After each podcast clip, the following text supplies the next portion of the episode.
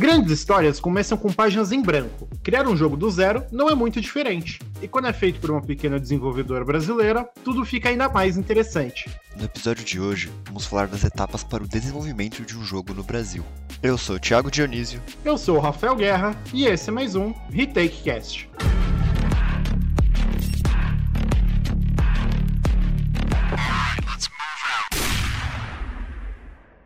Para nos ajudar a contar a história de como desenvolver um jogo de sucesso, convidamos Guto Sampaio, um dos fundadores da desenvolvedora brasileira Mad Mimic. Guto, seja muito bem-vindo ao Retake Cast. Opa, muito obrigado aí pelo convite.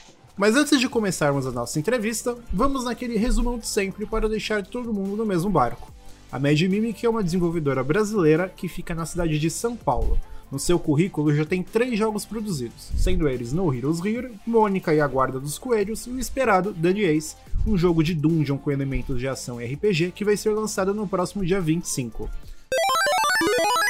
E Guto, é, acho que a primeira pergunta que, que a gente sempre se faz quando escutar ah, eu trabalho com jogos é como surgiu essa paixão pelos games? A paixão pelos games aí é um negócio que a gente volta bem nas antigas, né? Eu sempre joguei, sempre joguei com meus irmãos.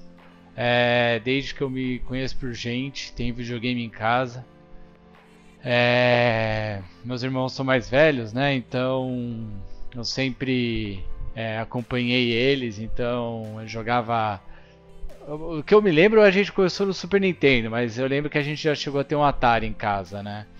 E ao longo dos anos a gente foi jogando muito videogame, muito RPG de mesa, né? O D&D, o Dungeons and Dragons, é algo que eu tenho orgulho de falar que eu jogo desde os 6 anos, então é um negócio que eu, eu, eu desde que me conheço por gente, eu tô no meio do videogame. E você tem quantos anos? Cara, esse ano eu faço 32, então é um tempinho aí, 26 anos já de, de RPG, mais ainda de videogame, então. Caramba. E, e, quando você percebeu que essa paixão aí seria, na verdade, a sua, a sua profissão? Você falou, pô, agora é isso que eu quero fazer. Cara, aí tem um, rola um time skip aí grande, né? É, eu nunca tinha pensado, na verdade, em, em, fazer jogo. Nunca tinha sido ao longo da, da, da minha vida, assim, nunca foi algo que eu é, imaginei que eu faria, né? É, um dia eu tava uma fase meio ruim da vida, essas coisas. Tava numa depressão, não sabendo o que eu queria da vida tal, final da faculdade de economia. Minha mãe resolveu me dar um mês sabático. Né? Na verdade foi férias, né? Mas foi um mês sabático. Ela me mandou e o meu irmão para me acompanhar mandou para pro Japão. Isso foi tipo 2013. E lá no Japão não sei, cara, mudou minha vida assim, tipo, ver o país sempre foi o país que eu mais gostei, sempre foi a cultura que eu mais gostei, né? Aí lá no Japão, eu não sei o que rolou lá, acho que foi por causa das gaming stations, que tipo. É, não sei se vocês estão ligados, mas pelo Japão inteiro tem umas, uma, uns prédios da SEGA de fliperama, arcade, né? É da hora pra caralho, assim, cada cidade Cada cidade tem, você chega lá, tipo, meu, são fileiras de Street Fighter, fileiras de cada jogo. Cada jogo você nem imagina que tem. Mas é um fliperama lá. gigante só da, só da SEGA? Só com o jogo da cara, SEGA ou não? Tipo, tudo tem coisa da SEGA, são tipo 7, 8 andares, cara. É tipo que um negócio. Legal. É, e eu e meu irmão, no momento da viagem, a gente começou a ir. Pra toda cidade que a gente ia, a gente ia lá nas game stations. Meu irmão sempre jogou muito bem Street Fighter. E a gente ficava competindo com, com os caras, né? É, até que chegou uma hora, tipo, meu, Tóquio tem um, um, uma esquina que tem três, tá ligado? Aí a gente ficou louco, tá ligado? E eu não sei, acho que foi alguma coisa, um momento de vida ali que aconteceu, eu, eu me resolvi bem com que eu não queria mais economia na minha vida, essas coisas. Eu acho que vendo. É, vendo, vendo. Acho que o Japão me fez muito bem, tá ligado? E quando eu voltei, meu pai tinha começado a fazer uma meu pai tinha uma editora de livros paradidáticos e ele tinha começado uma empresa para fazer aplicativos para os livros, né? Que era Studio X. E só que eu sempre soube que tipo o sócio do meu pai, o Tashiro, que hoje é meu sócio, ele sempre quis fazer jogo, né? Então eles meio que tinham a equipe fazer os aplicativos e de vez em quando eles iam fazendo jogo. E um dia eu cheguei lá, tipo, voltei pro Brasil, tava, fui pra umas entrevistas de emprego assim de pra economia, saí no meio de uma, falei, não, não é isso que eu quero pra minha vida. Acabei de voltar do Japão, tô feliz demais pra ficar me enfiando nisso aqui. Aí um dia eu cheguei lá, eu fui visitar, eu, eu nem lembro do processo, tipo, nossa, pensei fazer. Um dia eu cheguei lá e falei, Tashiro, qual o melhor curso do mundo aí pra fazer games? Ele, melhor curso, qualquer lugar, eu falei, cara, qualquer lugar. Qual o melhor lugar do mundo pra estudar, pra estudar isso? Eu resolvi o que eu quero fazer. Nem lembro como eu cheguei nesse pensamento. Eu falei, ah, é isso que eu quero fazer. Aí falou, ah, cara, vai pra Vancouver. Lá tem uma puta escola animal, assim, a Vancouver Film School. Ele falou, cara, é um curso de um ano, especialização, é, pesado. Lá é o lugar, tá ligado? Aí eu cheguei, sentei com meu pai e falei, ó, é... Pensei aqui meus 15 minutos falei, é isso que eu quero. Tá ligado? Eu vou. Sempre gostei, faz sentido pra caramba. Tô vendo. É, tipo, vocês tem que pensar que, tipo, 2013, no Brasil ainda não tinha quase nada, né? Você, Uhum. você tinha o quê? Behold, que já tinha um nome por causa do Knights of Pen and Paper. Você... A Aquiles ainda não tinha tanto nome, tá ligado? Aqui no Brasil você só ouvia falar coisa ruim, mas eu não tava. Tinha Tectoy só, talvez, tipo, tinha Ah, eu- nessa época antes, né? Cara, eu não conhecia, tá ligado? Então, assim, eu também nunca fui muito ativo, né? Então, mas eu, eu, na época ainda tava com a mentalidade de migrar mesmo. Tipo, cara, já que morar em outro país pra fazer isso, do nada, foi um clique assim, falei, "É, agora é isso que eu quero pra minha vida, né? É... e meu pai falou, ah, beleza, você quer isso, vai atrás disso. Meus pais sabiam já que eu não queria mais economia, tava super frustrado, eles não estavam nem mais. Tem... Eles falaram, ó, tem que terminar o curso, né? Mas vai fazer isso. Falei, ah, beleza. Fui atrás da escola, né? E me inscrevi. No que eu me inscrevi, no dia que eu fui aceito, o Tashiro falou, cara, trabalha aqui por um ano agora. E como funciona para ser aceito no- no- nessa universidade? Você tem que fazer alguma prova? Como funciona? Ah, você tem que entrar em contato e fazer, né? Ali no caso você tinha que fazer um teste de inglês, tinha que mandar a ideia de um jogo, só pra falar, para mostrar que você tinha o mínimo de ideia do que, que é jogo, né? Uhum. É... E fazer umas entrevistas lá, tanto que eu lembro que uma das entrevistas a mulher perguntou o que, que eu sabia, que que que que porque eu queria Vancouver, eu falei: "Ah, por causa da Vancouver Film School". Ela falou: ah, "Mas o que que mais te interessa em Vancouver?". Eu falei: "Cara, eu nem sei em qual oceano fica". Ela falou: "Eu não tô me preocupando com a cidade, você não tá entendendo, eu tô indo aí pra estudar. Se eu vou ver a cidade ou não, isso é consequência". E pelo jeito isso convenceu o pessoal, né? Deu Você ser aceito. Deu, deu ser aceito. Mas aí no dia que eu fui aceito, eu avisei meu pai, né? Pô, legal. E o, o, o Tashiro falou: beleza, agora você trabalha aqui um ano com a gente, né? Porque você chegar no curso já tendo experiência de um ano, por mais que seja uma experiência, tipo, super no começo, melhor do que você chegar no estágio que você tá hoje, né? Uhum. E aí eu comecei, eu entrei na empresa, né? é, na época, tipo, era realmente, tipo, praticamente só aplicativo. A gente chegou a. Eu, eu- entrei pra trocar, tipo, o desenvolvimento de um jogozinho de puzzle. Foi até muito engraçado, porque o pessoal. Eu, eu brinco que eu era estágio de sócio, né? Porque eu era sócio já, eu tinha 1% da empresa, né? Mas eu era estagiário, tipo, literalmente estagiário. Tipo, eu, eu- no mesmo dia eu sentar, eu, eu, eu pegava café pro pessoal e ia te escanear coisa e no final do dia eu ia definir se o cara ia continuar trabalhando na empresa ou não, mas era uma coisa engraçada. Assim, meio Frankenstein. Mas foi um período muito Aham. bom. O pessoal da empresa sacou que eu não tava indo lá só porque, tipo, eu era filho de dono, sabe essas coisas? Sim. Uhum. Que eu Você tava querendo sério mesmo desenvolver um aprender. jogo mesmo. Não, eu queria aprender. aprender. Não, eu tava lá pra aprender com os caras, tá ligado? Tipo, tanto Sim. que eu colava neles e até umas coisas engraçadas que hoje em dia eu vejo, tipo, eu falo, mano, eu realmente não tinha ideia nenhuma, assim, tipo. A gente Ainda bem que você não fazendo... foi tão cru, né? É, tipo, a gente fazendo o jogo lá, tal, uma hora, pô, parece que tá indo bem as coisas, tal. É, já tá aprendendo os negócios de game design com eles, né? Pá, mexer, aprender, aprendi a mexer, principalmente mexer no Unity, que foi o que me ajudou mesmo no curso. Uhum. Aí eu lembro falei, pô, acho que tá bom. Aí o cara falou, ah, mas você colocou os VFX no, no cronograma? Eu, cara, que isso? Que VFX? Ele, cara, as partículas. Eu, Mano, o que, que é partícula? Ele, cara, as, poesia, as poeirinhas quando o personagem anda. Aí eu, Aí Caraca, velho, existe isso, né? então, eu tava, é, era esse nível, tá ligado? Tipo, aí passou o ano, aprendemos, é, foi aprendendo as coisas, né? Até brinco que teve uma, um dia o professor me perguntou lá no curso, já fazendo um pulo, né? Ele falou, pô, você pensa muita coisa que muito aluno aqui não pensa. Eu falo, é então, professor, é o seguinte, eu fico pensando o que, que eu teria feito ou que decisão eu teria tomado antes de ter vindo pra VFS. Aí eu falo, é exatamente isso que eu não devo fazer. é, é, então a verdade, a verdade, é que esse ano me ajudou pra caramba, assim. Como foi a sua estadia na Vancouver Film School? É, cê, acho que você usou muito bem o termo estadia na Vancouver Film School, porque é, eu, é, quem, quem, quem levou a sério o curso é, sabe muito bem o que eu tô falando. Cara, era assim, eram umas 14 horas por dia na faculdade, tá ligado? Uhum. É, o que incluía fim de semana. É, é um curso super intensivo, é um curso pesado pra caramba, muito forte e tem muita coisa, né? Então, cara, e, e na época eu já tava noivo, né? Então eu fui eu, eu, eu, eu fui com o objetivo de estudar mesmo, tipo, eu já tava muito velho, já tinha o quê? 25 anos, já não tava na idade de querer, tipo, ir pra curtir, tá ligado? Sim.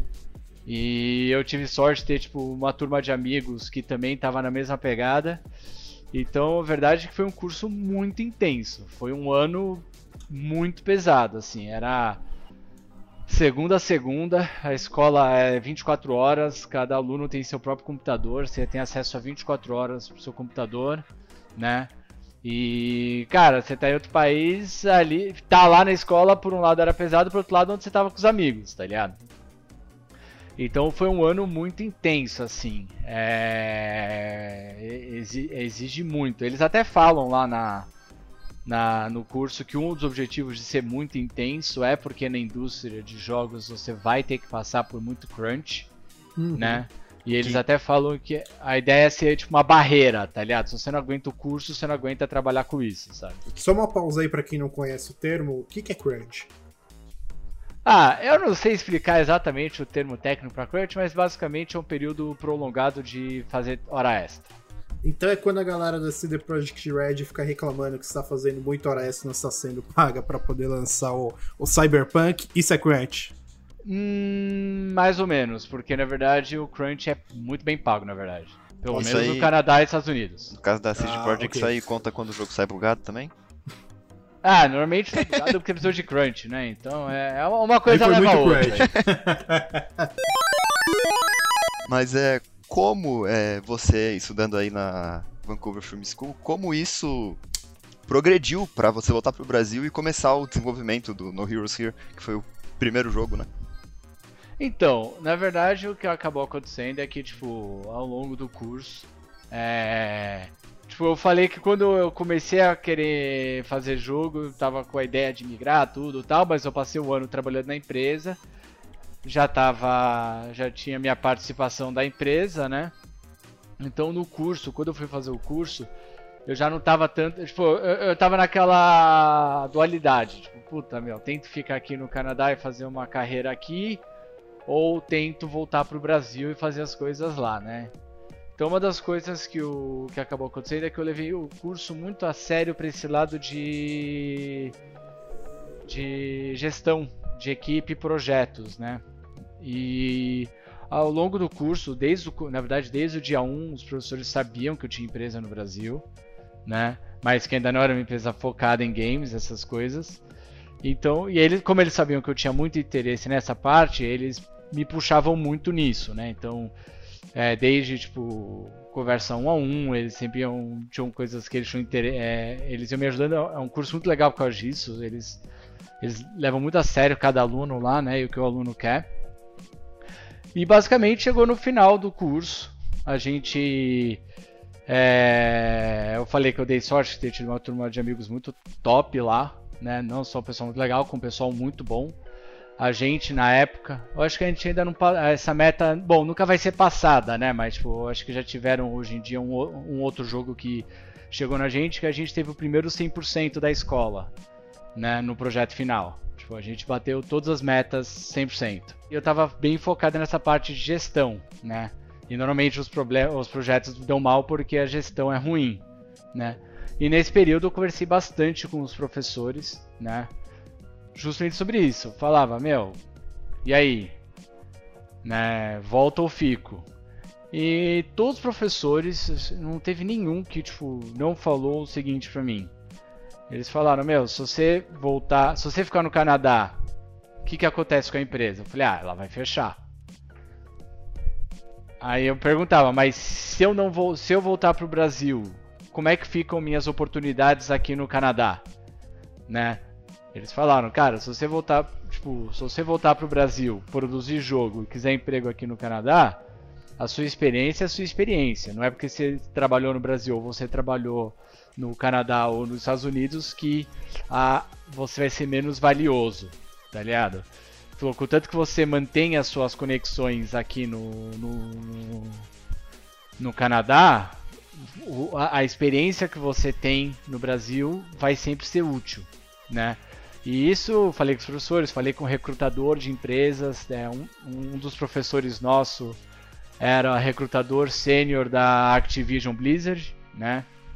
E ele falou isso, ele falou, cara, quando eu vou recrutar gente, a gente não quer saber de onde o cara teve experiência, só saber se o que ele teve foi significativo ou não. Então isso me deu muita confiança de voltar, né? É, porque eu falei, bom, se eu ficar no Canadá, eu vou posso ter uma carreira aqui. Eu sabia que tipo, era só uma questão de procurar que eu conseguiria emprego. Só que eu estaria queimando uma oportunidade de continuar tendo meu negócio. Mas uhum. eu fiquei na cabeça, bom, mas se eu volto e, e consigo fazer as coisas no Brasil e dar certo, animal, tenho meu próprio negócio. Mas se eu volto pro Brasil, faço as coisas, ganho experiência, mas não dá certo, eu ainda não, não fechei minhas oportunidades no Canadá. Então eu falei, é bom, não vejo por que essa não ser a minha melhor, a melhor escolha, né? E aí eu, eu resolvi voltar pro Brasil. E como, como começou esse desenvolvimento do no Heroes Here? De onde surgiu a ideia? Como é que foi esse pontapé inicial aí quando você voltou pro Brasil e decidiu dar continuidade ao que você tinha planejado? Cara, a verdade é que a volta pro Brasil foi em maio, ou no Heroes começou a ser pensado final de agosto. E esse foi um meio termo, um meio tempo meio turbulento aí na, na, na empresa, né? Eu sei que eu cheguei no Brasil, a gente estava nessa transição da gente querer parar de fazer aplicativos, é, aplicativos para começar a ficar full time em, em desenvolvimento. Cheguei, a empresa tava um caos, né? E primeiro mês demitimos três, a gente não era, não tinha tanta gente lá, mas já chega. Caramba. É, tem que demitir quem é ruim, né, cara? Não tem o que fazer não. é... Poucas ideias. Ah, a, gente, a gente é pequeno, a gente não tem dinheiro. Porque é o que eu, é, que eu, que eu é, é que na verdade a lógica é muito simples. Para pra pensar, que é uma coisa que eu falei pro pessoal e falo até hoje. Né? Meu, o Canadá, os caras têm dinheiro pra caralho. Aqui a gente mal paga as contas.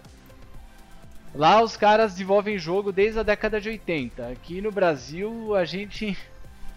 Podemos falar que nós somos mais novos da velha guarda de fazer jogo, tá ligado? Ou mais novos da nova guarda. Mas a gente tá numa fa... a gente era numa fase de transição da, da indústria brasileira. Mas mesmo assim, muito novo. Lá os caras têm uns cursos maravilhosos né, ferrado. Aqui a gente é curso, os cursos são todos muito novos e ainda muito fracos comparado com os cursos lá fora. Uhum. E lá os caras trabalham pra caramba. Meu, a única coisa que a gente consegue competir é trabalhar pra caramba e se esforçar para fazer isso. se você não tá afim, não vai pra frente, porque é, vocês são consumidores de jogos. Vocês é, é, é, é, quando vocês vão comprar um jogo, vocês se importam com o contexto do jogo de verdade, assim? Tipo, quando você vai comprar Darkest Dungeon, vocês se importaram com o contexto do pessoal que fundou a Red Hook? Ou é. antes da CD Projekt Red virar famosa, quando vocês consumiram, por exemplo, Witcher 1 ou 2, vocês falavam, nossa, mas isso é uma empresa polonesa, vou ajudar? Uhum. Não, Ah, eu, eu, eu- não, eu gosto de procurar uns estúdios independentes aleatórios de vez em quando pra Ah, achar ué. um jogo legal. Mas eu sei que eu sou uma exceção, assim. Eu sei que a maioria. mas não é a atrás, norma. sim. Não é a norma. Não é a norma, sim. A verdade é que a gente fazer um jogo independente aqui no Brasil, a gente não, a Uhum. gente não tá competindo com os outros estúdios brasileiros. A gente tá competindo com a Red Hook, a gente tá competindo com a Sim. Clay, que fez Don't Starve, a gente tá competindo com o pessoal que fez Valheim. A gente tá Sim. competindo com, com a Supergiant, que tá, é, que, que tá fazendo Pyre na época. Entendeu? Então não, adianta falar, ai, mas a gente é novo, a gente tá no Brasil. Isso não adianta. Sim, não é desculpa. Tem que ter o pensamento dos caras, né? É, não é, não é só os caras, tem que entender o seguinte, tá no Brasil, não importa, tá no Canadá, não importa. Se você fez um bom jogo, você fez um bom jogo, se você fez um jogo ruim, você fez um jogo ruim. No- o, o- o Uhum. mundo é muito simples, não, não, não- não tem por que tentar complicar. Agora, a gente é novo. A gente não sabe porra nenhuma. Desculpa o palavrão, é verdade, a gente não Não, sabe nada. A gente é inexperiente. Eu sou a referência da equipe, porque eu acabei de voltar de Vancouver, mas, tipo, o meu primeiro ano de trabalho me ajudou a fazer o curso bem feito, mas não ajudou nada pro. Tipo, não carrego nada hoje daqui no meu primeiro ano. Uhum. E eu falei, cara, a gente não é ninguém. A gente não, não, não, não vamos tentar ser megalomaníaco, vamos tentar fazer algo que faça sentido fazer. E eu ainda tava no começo, a gente ainda tava numa fase um pouco democrática da empresa, né? Tal.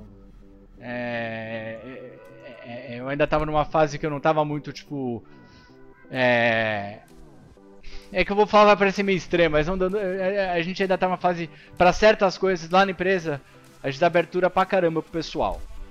Mas certas coisas a gente não pode dar porque a gente é o dono, nós somos os Sim. chefes. Certas decisões têm que vir da gente. E a gente ainda tá numa fase ainda tentando achar esse meio termo, né? E a gente tinha começado um projeto que tava dando tudo errado. Tudo errado, tudo errado, tudo errado. Putz. Tava uma bagunça aquilo. Tava um negócio horrível. Aí depois de dois meses eu liguei pro Tashiro, né? O meu- sócio que toca a parte de negócios na empresa. Eu falei, olha, Tashiro, joguei fora dinheiro nosso. Esses últimos dois meses aí, cara, joguei no lixo. Mas assim, vamos parar esse projeto. Se continuar, a empresa fecha final do ano. Isso aqui. Vamos, é, esquece, não tenta recuperar esse dinheiro. Isso aqui já era. Errei, erramos com a equipe, a equipe errou. Eu vou precisar ser duro, o pessoal vai ter que começar a me ouvir mais. Esse negócio aí de tipo, todo mundo tem muita voz pra tudo, já era. A gente vai quebrar. Aí ele falou, cara, a gente vai quebrar? Falei, a gente vai quebrar. Ele falou, beleza. Cheguei com a equipe falei, ó, galera, o projeto morreu. Pessoal, mas é, eu falei, ó, quem quiser fazer o projeto, faz, fora do horário da empresa. Esse projeto a gente, pô, quem quiser, o projeto morreu. Aqui, isso aí, não, não, não quero ver nem. A partir de amanhã eu não quero ver mais nenhum arquivo desse projeto na empresa. Vamos deletar tudo, isso aí é- é- acabou. Recomeçar Hum, mesmo. Recomeçar. Guto, mas agora conta pra gente aqui que não existe mais esse projeto em nenhum lugar. O que, que era esse projeto? Vocês estavam querendo fazer um, um mundo aberto O que, estilo que, que Witcher é? Não, nem era tão, nem era tão, nem era tão me- megalomaníaco. Eu já, eu já tava numa fase que eu já sabia que a gente ia ter que fazer coisa pequena. Mas era na época um roguelike é, que que você jogava até quatro players, né? E ele ia ter muita inspiração em D&D, tá ligado? O problema é Uhum. que a gente viu que o D&D, apesar de ter open source, a gente não ia poder usar o sistema do D&D. E aí, em vez de a gente matar o projeto ali, eu quis começar, aí a gente começou a... Tava muito pouco definido o que, que era game design, o que, que era programação, o que, que era arte, tava um metendo muito bedelho na área do outro. Uhum. De repente tava super confuso o negócio, matei, ma- ma- matei o projeto. E eu falei, olha gente. Era uma quarta-feira. Eu falei, até segunda-feira que vem a gente vai estar com uma ideia nova. Vamos, vamos, vamos, discutir. Só que uma coisa a gente sabia, a gente falou, mano, a gente quer jogo co-op, porque jogo co-op dá pra ser um escopo pequeno, dá pra fazer um jogo simples, porque normalmente jogo co-op é divertido. Uhum. E isso ajuda. E daí começamos a discutir a ideia, e daí veio a ideia do, do, do, do No Heroes, né? Mas aí quando a gente fez o, o- o No Heroes, a gente sabia que a gente precisava de algo muito legal, muito rápido. E uma coisa, uma técnica que a gente usa hoje em dia para fazer jogo, é que a gente usa a técnica do A plus B, né? Que é olha duas coisas, tipo, é vamos tentar de outro jeito. É o contrário da inovação, né? Eu não tento ficar inovando. Ai, vamos inovar por inovar. Eu falei pessoal, falei, gente, primeiro esse conceito de inovação é um conceito muito abstrato usado no Brasil, mas o pessoal não entende o que é inovação. Cara, a gente antes de qualquer coisa precisa fazer jogo. Então vamos pegar jogos de vamos pegar referências fortes e vamos montar o nosso, nosso jogo. O importante é o jogo ficar bom e divertido. Se esse jogo vai ser um jogo inovador ou não, isso é consequência. A gente nunca fez um jogo, a gente nunca fez nada para falar que a gente quer inovar. Só inova quem é bom. Uhum. Tá ligado? Ninguém inova do zero. É, ninguém inova do zero. Só gênio. Ninguém é gênio. Aqui não tem nenhum gênio. né? Somos pessoas que a gente vai fazer tudo pelo esforço, né? E aí a gente, na, na época, a gente tava lá e a gente pegou o. A gente tava jogando um jogo co-op, a gente pegou e, o no, a, ideia do No Heroes a gente tava jogando muito Overcooked. Tinha acabado de lançar o Overcooked. Né? E a gente tava jogando muito Lovers in a Dangerous Space Time. Aham, uhum. esse eu nunca joguei. É, divertido pra caramba. Eu gosto mais, é verdade. Eu vou procurar. E a gente falou, pô, por que a gente não. É, porque Overcooked é sobre todo esse processo de você cozinhar, né? Processo de produção. E o Lovers é o pessoal dentro de uma nave é, atacando inimigo. E cada um tem que controlar uma estação. É bem divertido o jogo, tipo. Então, para pilotar a nave, você tem que ter alguém no, le é, é, é, é, no motor. Aí você tem o shield. Tem que, pra você usar o shield da nave, tem que ter alguém no lugar do shield. Pra usar o canhão de cima, tem que ter alguém no canhão de cima, tá ligado? É um, jogo, é um, jogo, bem cooperativo mesmo. Bem né? cooperativo, só que ele é de combate, ele não é de uhum. ficar construindo. E a gente falou, pô, e se a gente juntasse os dois conceitos? O pessoal tem que produzir junto, mas o objetivo final é derrotar inimigo. Legal. E aí a gente falou, puta, da hora, fazer um negócio legal, mas qual é o tema? A gente falou, ah, cara, vamos no medieval mesmo, castelão com canhão, dá pra fazer umas coisas bem fácil e tal. E aí os caras, pô, da hora, tal, tal, tal. Aí a gente falou, ah, mas. E a temática? Eu falei, ah, gente, tipo, não, mas e os personagens? Eu falei, ah, gente, os personagens a gente não vai poder fazer herói, né? Porque porque raios o cara tá dentro do castelo se defendendo sem poder atacar o inimigo se ele é um herói. Uhum. Aí o, o, um dos caras até falou, pô, a gente podia pegar os estereótipos, né, de, de negócio, tipo, ah, princesa indefesa, o bobo da corte, o padre gordo, careca, tá ligado? Sim. Como os personagens, tipo, a ideia é aí a gente começou a pensar, tipo, pô, os heróis saíram para derrotar o mal, foram massacrados e sobrou o povo indefeso nos castelos, tá ligado? Muito Sobrou bom. quem não era herói.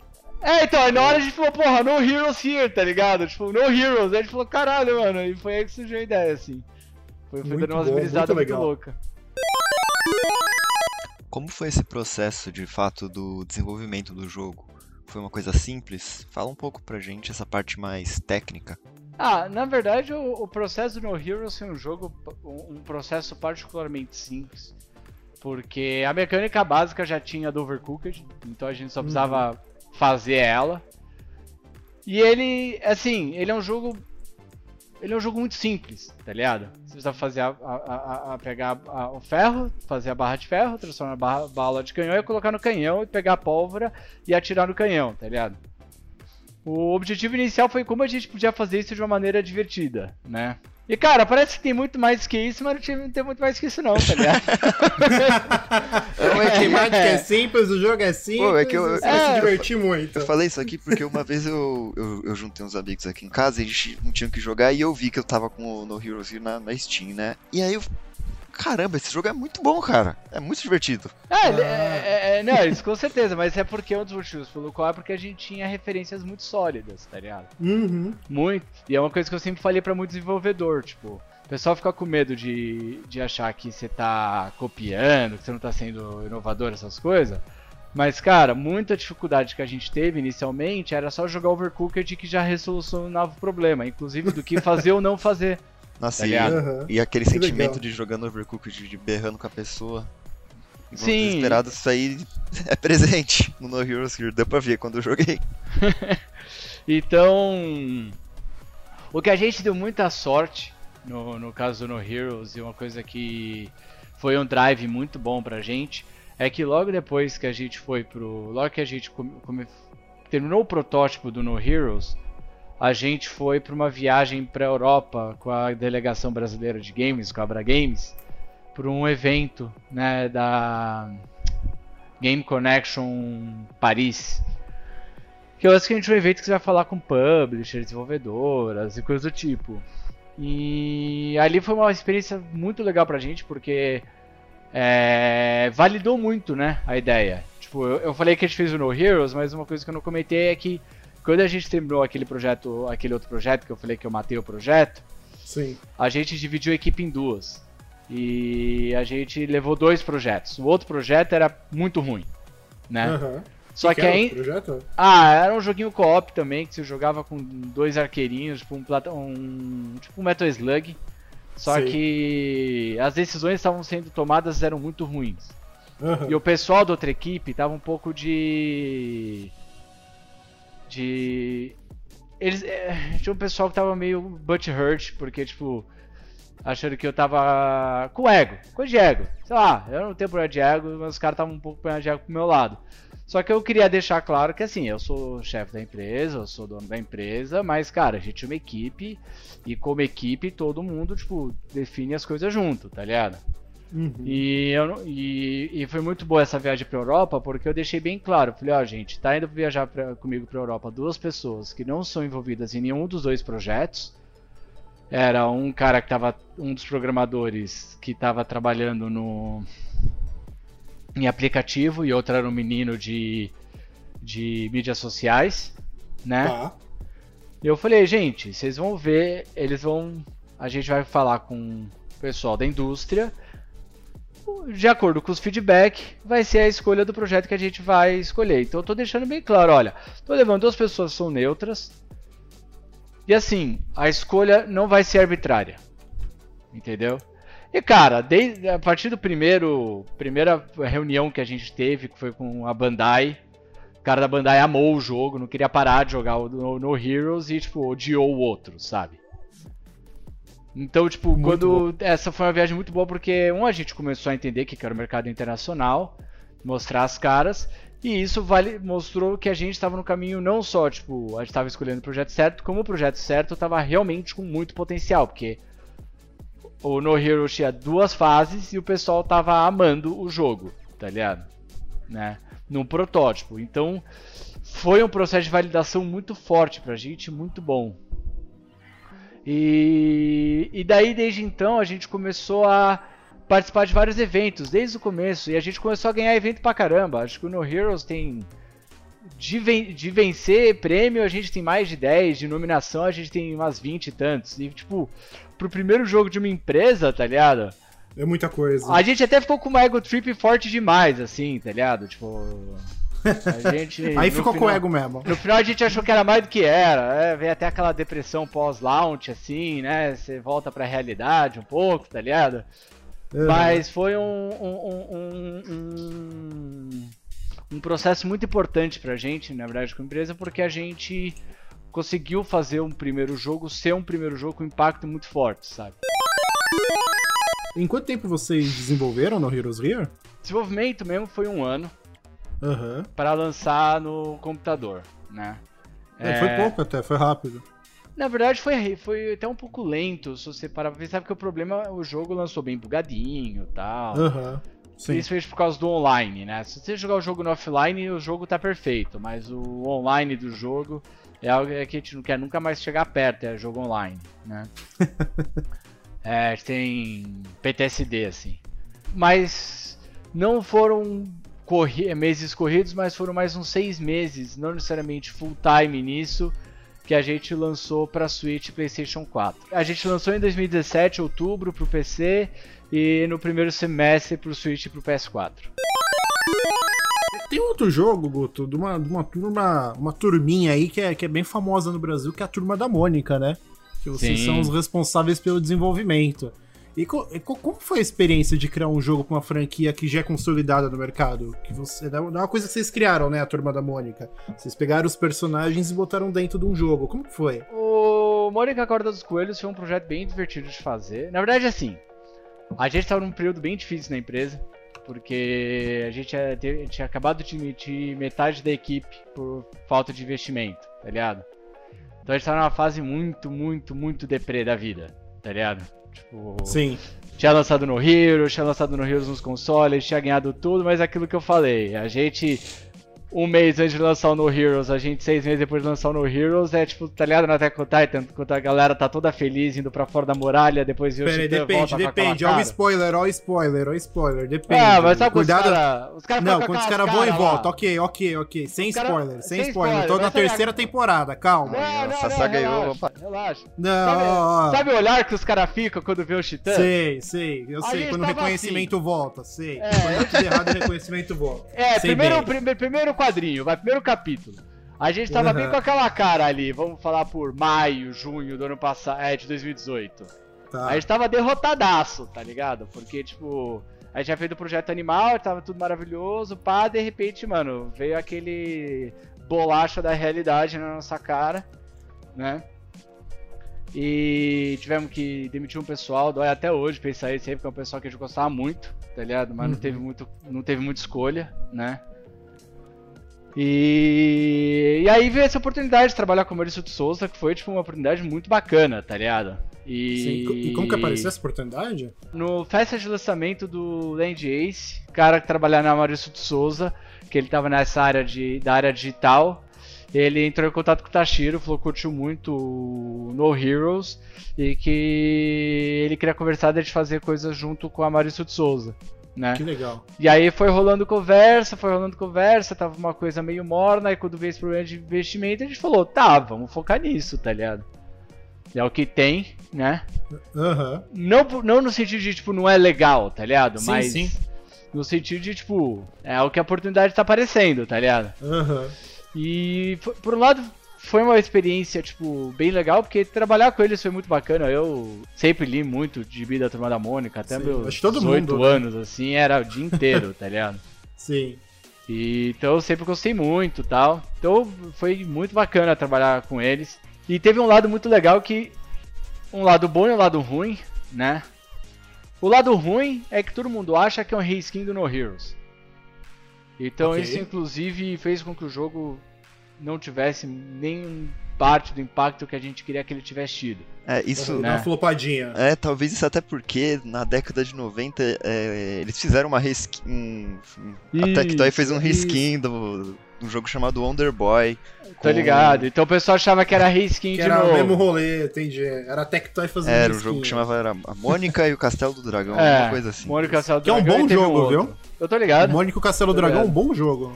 Tudo bem que na verdade era o Wonder Boy com, com uma reskin mais bonitinha, vai. Vamos dizer que a turma Mas- da Mônica é muito mais bonito com o Wonder Boy. Sim. Mas o. O que acabou acontecendo muito com a. com a. Apesar desse lado, teve um lado muito positivo pra gente. É que a gente teve uma oportunidade única na, na vida como desenvolvedores e como estúdio. É que a gente teve a oportunidade de fazer o post-mortem de um jogo, no caso no Hero. Post-mortem só pra. Não é uma coisa exclusiva de jogo, né? Mas só pra quem não conhece o termo. É a hora que você faz as, as discussões de boas práticas do projeto. O que, que você, o que, que foi bem feito, o que, que foi mal feito, o que, que pode melhorar, sabe essas coisas? É a hora que a equipe, você termina um, um projeto e a equipe senta e discute o, o- a- a- sobre o desenvolvimento do projeto. Uhum. As práticas que fizeram, e o que, que melhoraria, o que, que teria feito no lugar, essas coisas. E a gente teve a oportunidade de fazer o post-mortem e trabalhar no jogo utilizando tudo post-mortem, porque o Mônica não é um reskin, mas ele é o mesmo sistema do, do, do No Heroes. Sim. Então a gente conseguiu pegar, e, a- e essa é a parte que eu fico mais. Diz que na verdade o Mônica é muito mais jogo que o No Heroes. Muito Aham. mais jogo, mas é muito, é muito melhor que o No Heroes. Porque a gente pegou tudo que era de ruim do No Heroes e corrigiu, Sim. tá ligado? Então, só que assim, apesar da gente não ter tido, apesar do jogo ter flopado, a gente aprendeu muito, tá ligado? Porque a gente conseguiu fazer o projeto inteiro, inclusive ficar pronto para os videogames em cinco meses, com uma equipe, com metade da equipe, tá ligado? Sim. Ou seja, mostra que a gente conseguiu trabalhar muito com a produtividade E isso é uma coisa que, só para contextualizar, porque isso é importante, é porque o, o No Heroes, por uns seis meses, eu dormia duas vezes por semana na empresa trabalhando. E a gente fazia rodízio de quem ia dormir na empresa. A gente foi um período que a gente criou um banheiro com chuveiro na empresa para o pessoal poder dormir na empresa. né? Aham. E por um lado é da hora, caralho, tamo ralando, papapá. Por outro lado, tipo, mano, é uma vida horrível, sabe? É. Tipo, um momento que eu falei, cara, é é isso que eu quero fazer. Eu saí do Canadá pra isso, tá ligado? Sei. Então, o Mônica, ele foi um projeto que a gente, com metade, menos da metade da equipe, a gente conseguiu fazer em menos de um. Em, em- considerando o tempo dos videogames, em menos de um terço. Tá, Sim. é o mesmo jogo, só que ele é, é o mesmo jogo no sentido que, tipo, a gente não precisou pensar na mecânica, tudo. Só que o a gente sistema é o mesmo, né? É, o sistema é o mesmo, só que a gente melhorou demais. A gente adicionou muita coisa, a gente melhorou muita coisa. Todas as fases são 100% novas, tá ligado? Aham. É tudo 100% novo, assim, o jogo é muito melhor, tá ligado? E a gente fez em muito menos tempo sem fazer uma hora extra, Que tá legal. ligado? Então, na verdade, foi uma experiência pra gente que sem isso a gente não teria feito da NDAs, Uhum. tá ligado? A gente precisou ter uma experiência desse tipo pra, cara, level up mesmo, tá ligado? Tipo, a gente passou de nível, tá ligado? Foi, a gente, a gente ganhou muita experiência em muito pouco tempo, tá ligado? E eu acho que esse foi o, o, o, para mim, como desenvolvedor, assim, como empresa, pra mim esse é o maior legado que o Mônica deixou pra gente, tá ligado? É, é, é, é o como esse projeto deu a oportunidade pra gente, tipo, melhorar como empresa, tá ligado? E você falou do Dandy Ace, é inclusive o tema da nossa próxima pergunta, né?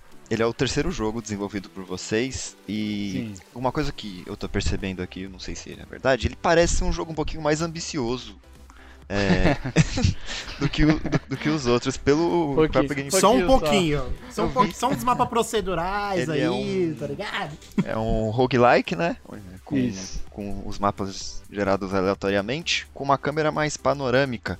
É, você comentou da, das inspirações que você teve com o Overcooked no No Heroes Here. É, quais foram as inspirações que a equipe teve para desenvolver o Dandy Ace? É, eu tô chutando aqui. é, tem Hades no meio, tem Dead Cells, como é que é? tem Hades.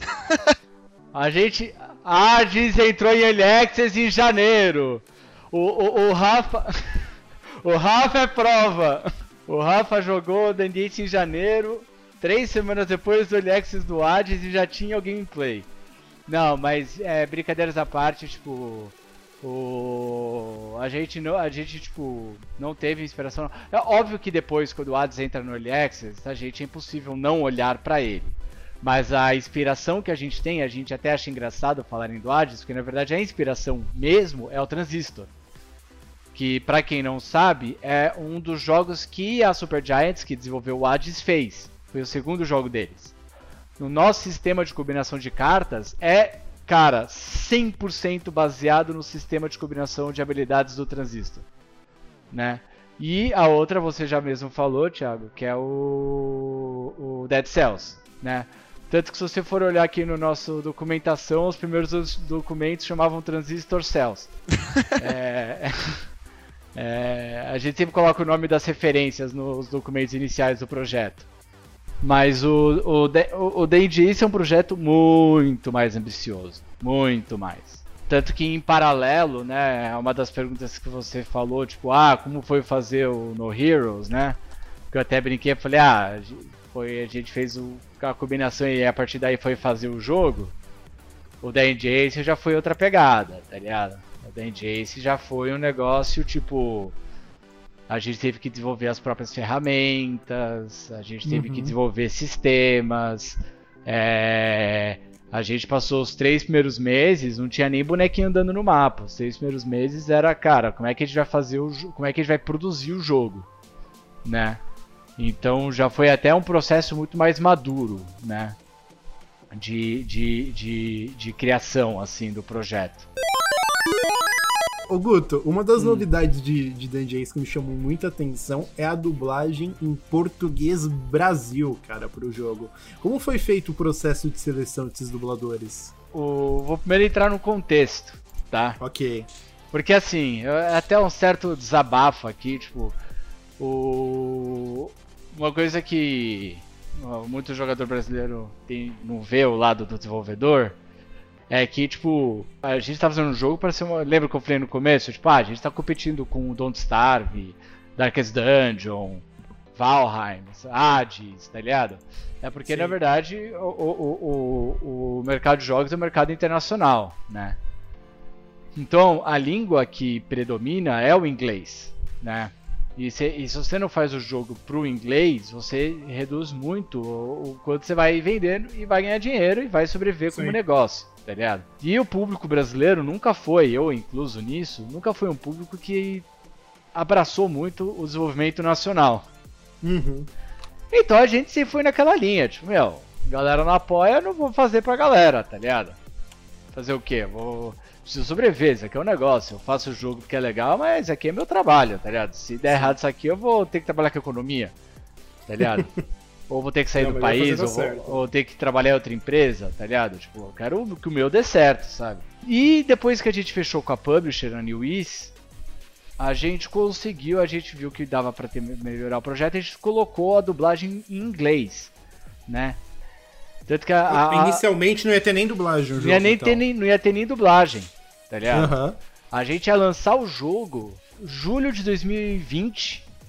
Só que a gente tá. fechou com a publisher no dia 25 de, de 2020, é 20 de 2020, é julho de 20 de julho de 2020. A gente fechou, assinou com a publisher tipo dia 19 de julho de 2020, tá ligado? Uhum. Então a gente não lançou naquela época, né? Graças a Deus. Então esse, esse, esse atraso, né, entre aspas, né, mas esse adiamento do jogo foi só por causa da dublagem? Não. A gente quis fazer uma campanha de Kickstarter. A gente sabia que dava para melhorar muito o jogo. Inclusive, Entendi. Fazer um polimento do jogo. O jogo ia estar tá meio bugadinho se a gente tivesse lançado naquela época. Hoje o jogo tá uhum. lisaço, tá ligado? Que legal. Só que a gente falou, cara, vamos trabalhar com a publisher. Os caras, eles já tinham falado que achavam que era melhor lançar no começo desse ano, que a janela era melhor, tal, para dar tempo de fazer marketing. Agora estava com uma publisher, né? Eles não têm tempo de fazer o marketing, né? Não adianta fechar com eles e lançar no dia seguinte, né? E a gente falou, bom, já que vai aumentar, rola a gente melhorar o jogo? Os caras, óbvio, né? Melhor aí. Melhor esse negócio aí que todo mundo ganha mais. E uma Legal. das coisas que a gente falou é, cara, Vamos meter voz nos personagens, tá ligado? Todo mundo adora os personagens, mas vamos, vamos por voz. E a gente colocou a voz em inglês, tá ligado? Tanto que, tipo, no narrador em inglês é um cara que faz todos os personagens masculinos. O Derek, que é um amigo meu. Ô, louco, ele faz todos os personagens do jogo masculinos? É, o cara é um gênio. Foi uma menina, a Angela, que fez todas as femininas, tá ligado? Aham. Uhum. E ficou genial, o inglês ficou genial, assim, tipo, depois que a gente colocou narrador, tipo, Cara, o jogo mudou, a experiência do jogo mudou completamente, tá ligado? Isso que você falou é, é, é muito real. Eu, eu, essa semana eu baixei um. Eu até indicar para todo mundo aí, todo mundo tem Switch, galera. Baixa o Project Triangle Strategy, que é o novo RPG da Square, que é inspirado em Final Fantasy Tactics. Ele basicamente é incrível, tá, a demo de dele. Me convencer. Deixa eu anotar. Cara, manda, manda depois mensagem. Eu vou mandar pra você. Ah, mas resumindo, só falta um Switch. A, a, Só falta o salário mínimo melhorar, enfim. É, a, a, de, a, demo dele, cara, pra você ter ideia, eu acho que eu demorei, sei lá, umas 4, 5 horas, assim, mas é porque eu fiz tudo que tinha pra fazer, eu fiquei parado na batalha olhando, fazendo estratégia, uhum. enfim, mas é uma demo longa. E uma coisa que me chamou muita atenção positivamente é que todas as falas são dubladas. Vai, todas não, mas 90% delas. É. Ah, é isso. É, até as, muitas secundárias também, viu? É, então, assim, é um jogo muito interessante, mas é isso, a dublagem realmente fez uma diferença muito grande. Que, que eu fiquei pensando, porra, cara, se refizesse um FF Tactics do GBA, o Advance, com, com, com dublagem, tipo, ia ser animal, velho. Não precisava de muita coisa. Sim. Meter uma dublagem ali já ia virar outro jogo, assim. Ah, tipo, é. olha que o jogo, é, o jogo já é incrível, mas é, tipo, realmente dá um chance a mais. E por um jogo como o Dead Ace, que você tá sempre se movimentando muito pelo Sim. mapa, o, o Lele falando com o Ace, narrando, tirando sarro, ele, ele, ele preenche o gameplay. Ele preenche um vazio que às vezes o roguelike tem de você ter que ficar fazendo backtracking, uh, procurando saída no mapa procedural. E foi uma uhum. boa experiência. Só que acontece, desde março do ano passado, a gente tem uns streamers que vêm jogando o jogo com a gente. Streamers pequenos, tá ligado? Sim. E um deles, que hoje em dia já tá bem maior, já, já, já tá num tamanho bem da hora, é o Vini Matos. Aham. E eu recomendo pra vocês procurarem ele, o cara é divertidíssimo ver ele. Eu não jogar. conheço, mas vou procurar. E ele começou a jogar muito da Ace. Uhum. Muito, vocês não têm ideia. E toda vez que ele jogava da Ace, a gente parava de trabalhar, porque era muito divertido ver o cara jogando da Ace. Ele realmente curtiu demais o da Ace. Aham. E um dia, ele foi o primeiro streamer que. E aí a gente começou a ficar amigo dele e tal. E ele meio que virou, tipo, cara, o Vini tá jogando, a empresa para pra ver o cara jogar. Começamos a participar com o chat, o chat começou a curtir pra caramba, o pessoal começou a entrar no nosso Discord, tá ligado? Que animal. Dá, dá um personagem pra esse cara, gente. É, ele é o Lelê. Ah, ele é um dos dubladores. É, é. Eu já sabia que eu tenho o nome de todos aqui, mas tudo bem, eu preciso um suspense. Eu vou pagar de surpreendido. Ah, ele é um dos dubladores, eu não sabia, porque não tem nada a ver com a minha próxima pergunta. Um dia jogando com ele, ele É. pirando nas vozes, e o pessoal do chat que já tava apoiando bastante a gente começou a falar: pô, o jogo vai ter em português, né? E Aham. na hora, eu, na hora eu tava vendo, eu falei. Filhos da. Agora vai. puta, o pessoal tá hypando o jogo. Porque essa foi a Aham. primeira vez que a gente viu o consumidor brasileiro hypando o nosso jogo. Que Porque até então era aquela relação: o pessoal não liga, eu não ligo pra eles. Aham. Aí tal, e, e, e, e- e aí a gente, caralho, os caras tão hypando, mano. E aí eu liguei pro Tashiro e falei, mano, Tashiro, ferrou, tá ligado? Tipo, a gente vai, vai precisar, só que se for pra pagar um cara que, que faz o que o Derek faz, a gente vai gastar uma fortuna. O Derek é o do inglês. O cara realmente Sim, é um sim. gênio, ele é, ele é um gênio. Aham. Falei, mano, e aí, tá ligado? O que, que, que, que a gente faz? Aí eu tava conversando com o Tachiro e falei, mano, por que a gente não usa os streamers? Por que a gente não pega streamer, tá ligado? Aí o Tashiro falou, tá, pera aí, dá, dá, dá um segundo. Aí o Tashiro me liga três horas depois, falou, cara, conversei com o Vini. Ele falou que, meu, vamos, vamos nessa, tá ligado? Aí eu falei, Aham. cara, como assim? Ele falou, não, mano, o Vini falou que, cara, vai ajudar aí pra gente, pra gente ir atrás e, cara, vamos pegar apoio. E foi uma experiência super bacana, tá ligado? Porque a gente acabou conseguindo influenciadores e streamers que eu jamais imaginaria que ia estar trabalhando com a gente, tá ligado? Sim, eu Tipo, tô com o nome deles aqui, assim, pra, pra quem estiver ouvindo, talvez você pode até um conhecer um outro, mas assim, tem streamers gigantes como o Patife, o, P- o BRKS Edu, Bilada, a, a Camila Caleira, o, a Gabriela, a Gabi Catuzzi, então assim, vocês conseguiram streamers realmente, tipo, Sim! pegam muita gente ao vivo nos vídeos no YouTube. E foi E- super divertido trabalhar com eles, tá ligado? Aham.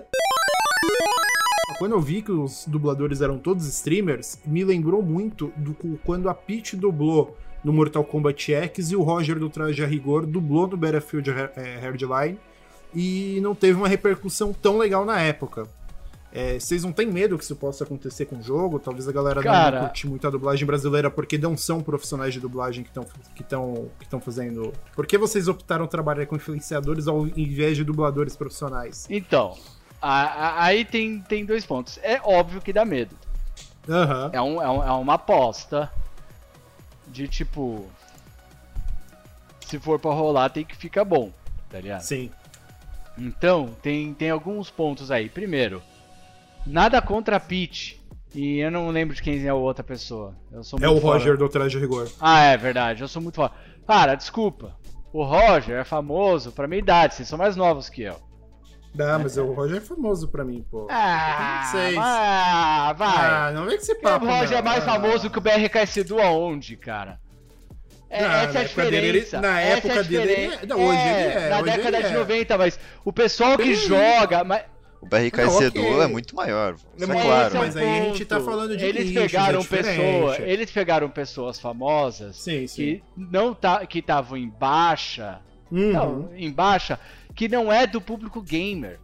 Sim. O público gamer Mas você acha- hoje, Mas É- você acha que só por ser do público gamer a Não, galera vai, eu acho tipo, que não por vai criticar tanto, não vai te pegar Não. tanto no pé, talvez? ah, a galera vai criticar, Rafa, de qualquer coisa. A gente Isso- tem esse- esse hater é um bom ponto, dia. A gente Olha, tem hater. Eu vou, É, eu vou partir em defesa aqui do, da, da, da desenvolvedora, dizendo que são dois escopos diferentes. O- a questão do Hardline era um jogo com uma história. O cara tinha que fazer uma puta de uma atuação ali, é, tinha é, eles escanearam o rosto do, do, do, do, do ator, inclusive. Foi uma coisa de um, de um escopo diferente, assim. Sim. Rolou isso, rolou Mas, essa, mas eu acho que é uma essa pergunta que eu questão. imagino que vocês devem ter Não, feito, assim. lógico, eu tô, eu tô falando mais desse jeito, mas assim, Rafa, rolou, Aham. rolou isso. Tanto e que inclusive os próprios streamers foram em nossa defesa. Porque na verdade a real é, a gente, se fosse pra pagar, a gente não ia ter em português. Uhum. A gente Seria não muito mais tinha o caro. dinheiro. Não, a gente não tinha o dinheiro pra isso. Sim, entendi. Gente, é caro dublador, tá ligado? Sim. E os caras fizeram um. E, e uma coisa que desde o começo eu tava acordado é que assim, se não fosse ficar bom, eles não iam entrar voz em português. Uhum. Então, se eles realmente quisessem participar e eles se, e, e fazer a parceria com a gente e, e, e- e participar do jogo, eles iam ter que fazer um bom trabalho, sabe? Sim. Agora, é, é uma experiência diferente. Você vai jogar em português, é super legal, mas, cara, é óbvio que se você jogar em inglês, o próprio pessoal sabe disso. Eles comentam isso. Você vai jogar em inglês com o Derek e a Angela, que são atores, dubladores lá do Canadá e que eu consegui um puta negócio com eles, acordo com eles, porque eles adoraram trabalhar comigo quando eu tava no projeto da Vancouver Film School. É um negócio que se eu tivesse contatos parecidos no Brasil, provavelmente teria ido no profissional, tá ligado? Sim. Mas, tipo, o pessoal mesmo sabe, não dá pra comparar, tá ligado? É, é, agora, eu garanto que vai ficar muito divertido. Tá realmente muito divertido, assim. Agora, as pessoas vão reclamar, vai ter gente que vai Porque reclamar. Olha aí, é, se tem alguém que tinha dinheiro pra pagar. Se tinha alguém que tinha dinheiro pra pagar dublador, era a EA, viu? Ela tinha. É, então, Só é, pra de- é isso que o pessoal fica bravo, porque uma coisa é quando você tem o dinheiro, você é uma gigante e você vai pagar, e você pega, tipo, pessoas que nem representam mais os gamers hoje em dia. Sim, sim. Isso, tem, sim. Concordo também. É, é, É, só mas dá medo, mas dá medo, dá medo, vou falar, dá medo. Só pra deixar bem claro, galera, nada contra os streamers que foram convidados, viu, pessoal? Pelo contrário, achei uma ideia muito boa e que acho que pode ajudar até a atrair um, um- mais, mais público pro game, né? É, Ah, porque vou é falar, isso que você falou, são os nomes da galera. É, dá uma hypada legal. Mas eu imagino que tenha sido uma pergunta que vocês tenham feito aí dentro. Eu fiquei Sim. muito curioso pra saber por que vocês optaram por esse lado. O Dungeon está pra lançar, tá chegando a data, tá pertinho. É, dia 25 agora desse mês, né? É, pra PC Tô. e depois eu não tenho uma data definida ainda pra consoles? consoles, é. Não tem ainda, tá? E pra PC só na Steam, né? Só na Steam por enquanto. Ok. E, e aí a pergunta que a gente fica é: quais são os próximos planos da Mad Mimic após o lançamento do Dungeon Ace? Vai ter alguma DLC pro jogo ou vocês já estão preparando algum game novo? Você me coloca no sinuca de bico porque eu posso ser sócio, mas eu não tomo, eu não sou dono dessas informações. Não, brincadeira. É, Ah, dá um gente, spoilerzinho de olha só. a gente a gente já tá no meio a meio. Tipo, tá. a gente tem é, quando vai sair o conteúdo a gente não sabe, mas a gente vai ter uma DLC pro, provavelmente free, né? Que legal. É É, legal. provavelmente vai ser adição de cartas novas, nada muito mais do que isso, porque é a nossa primeira DLC free, essas coisas. E eu já tô tocando a pré-produção de um projeto novo com a equipe, isso eu não posso falar nada mesmo. Ok. E essa. Só, só uma pergunta aí agora. É, essa. É, é- é- você acabou de falar da DLC do Ace. Isso é primeira mão ou isso aí a galera já tá em aberto? Assim, a gente, quando a gente fez o post de adiamento, a gente falou que iria colocar uma DLC, tá ligado? Aham. Pelo menos Só- uma. E Guto, é, a gente tá chegando no fim. Eu queria que você desse aí um recado pra, pra pessoa que tá naquela situação que você tava fazendo economia, que não sabe muito bem o que fazer e decidiu seguir essa carreira aí de desenvolvedor de jogos. Por onde eles devem começar? Eu acho o seguinte, tem que estudar, tá ligado? Não tem o que fazer. Eu acho que você pode querer ser autodidata, você pode querer fazer uma faculdade. Se você tiver dinheiro para estudar lá fora, melhor ainda, né? Mas assim, a verdade é que quem quer começar a fazer jogo tem, tem algumas coisas que precisa pensar. Precisa estudar muito. Muito, muito, muito, muito mesmo. E fazer um joguinho de game jam, montar um carinha em dois dias, fazer ele sair pulando e batendo inimigo, isso não é fazer jogo. Isso é fazer um protótipozinho. Fazer jogo é um negócio muito. É um produto, tá ligado? É uma, é uma negócio. Você tem que estudar, você tem que ter muito conhecimento. E tem algumas outras coisas que, tipo. além dessa parte de tipo estudar é fundamental, né? É, tem algumas coisas que eu acho que são muito importantes que as pessoas têm que saber é que, cara, a indústria é, é conhecer as pessoas, sabe? Então, puta, você é um cara, tá na faculdade ou quer entrar numa faculdade, mas você quer conseguir ir nas empresas e conhecer as empresas e conhecer as pessoas. É que a gente tá em pandemia hoje em dia, mas você tem que ir em eventos, entendeu? Você tem que ir em eventos, você não pode ter medo de mostrar as coisas, você não pode ter medo de falar com as pessoas, né? Porque no fundo você tem que ir atrás e não a empresa atrás de você, né? Eu tô falando isso como chefe de uma empresa, sabe? Tipo, as pessoas têm que se fazer ser conhecidas.